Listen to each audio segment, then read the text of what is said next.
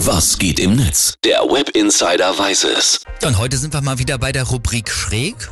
Aber auch ein bisschen Hype. Also und zwar habe ich wieder eine Perle bei YouTube gefunden, nämlich den YouTube-Kanal von Simon Mack.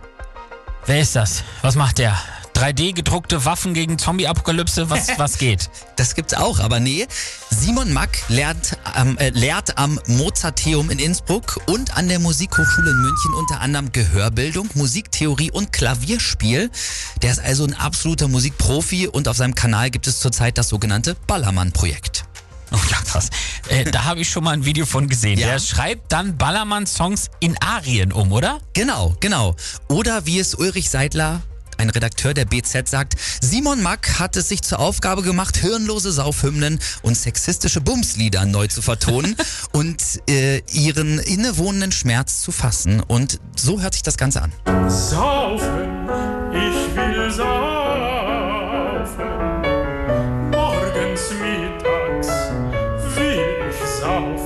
Sehr schön. Sehr gut, ja. Das habe ich schon mal bei Insta gesehen. Ja, wirklich auch sehr schön anzusehen, ne? Und das war eben der Song Saufen von Ingo ohne Flamingo, sonst wahrscheinlich auf dem Ballermann Nummer 1. Oh ja. Aber eben jetzt hier als barocke Arie. Sehr gut, sowas liebe ich. Was gibt's da noch? Den Klassiker Zehn nackte Friseusen Oh, no. von Mickey Krause als Kunstlied im Schönberg-Stil.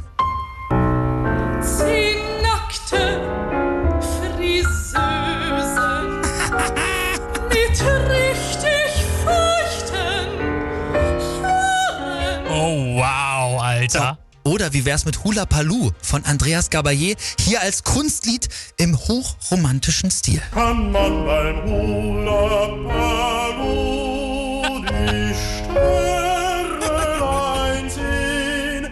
Sag Ist das gut? Ich, ist das gut. Ich muss sagen, ich hätte niemals gedacht, dass wir hier in der Morning Rock Show mal über Ballermann-Songs sprechen, aber das ist wirklich großartig gemacht. So, noch viel besser sind die Kommentare unter den YouTube-Videos. Hier mal eine Natürlich. kleine Auswahl. Zum Beispiel Dosenpeanut schreibt, man hört in diesem lyrischen Werk ganz klar die Verzweiflung und Lethargie, die so typisch für die zeitgenössische Epoche ist, in der dieses Meisterwerk entstand. Na klar. Johannes Labertaler schreibt in so einem geilen Altdeutsch, ich hoffe, ihr seid euch bewusst, dem Pöbel verlangt es nach mehr.